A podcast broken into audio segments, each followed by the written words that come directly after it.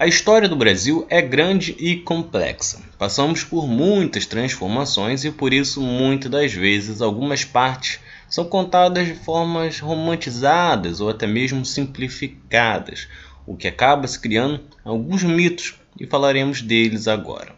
É Pilatos lá na Bíblia quem nos diz, e também faleceu por ter pescoço o infeliz autor da guilhotina de Paris.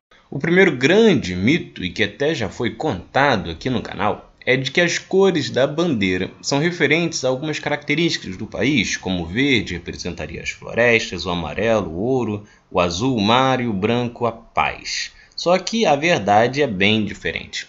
O verde e o amarelo eram as cores das casas reais de Bragança, qual pertencia Dom Pedro I, e Habsburg, da imperatriz Dona Leopoldina, e já estavam na bandeira imperial. Depois foi acrescentado o azul, que seria referente ao céu do Rio de Janeiro na noite da proclamação da República.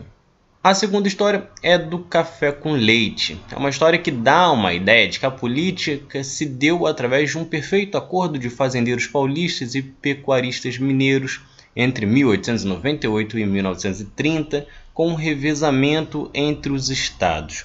Porém, das 12 sucessões presidenciais que ocorreram no período, somente duas aconteceram com este rodízio. Além disso, a principal riqueza de Minas também era o café, portanto, estaria mais para uma república do café apenas.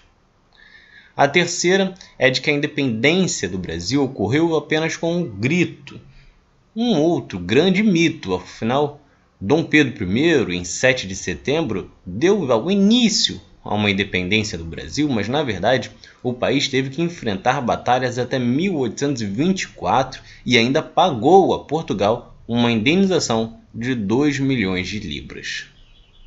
A quarta é de que a princesa Isabel assinou a Lei Áurea por ser abolicionista. A história costuma trazer Princesa Isabel quase como uma heroína pelo fim da escravidão. Pode até se discutir se ela era abolicionista ou não, como alguns defendem, mas o fato é que a abolição ocorre por pressão de movimentos abolicionistas. A história, inclusive, faz de tudo para pagar negros importantes como Luiz Gama, André Rebouças e José do Patrocínio que lutaram neste processo.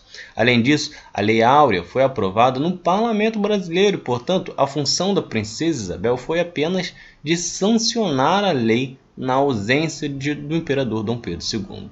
Por fim, de que a luta da Inconfidência Mineira era pela independência do Brasil. A criação de um mito em torno de Tiradentes, feita pelos militares na época da proclamação da República, transformou a Inconfidência Mineira em quase que uma luta pela independência do Brasil, quando na verdade era apenas uma revolta criada contra os altos impostos cobrados pela coroa portuguesa.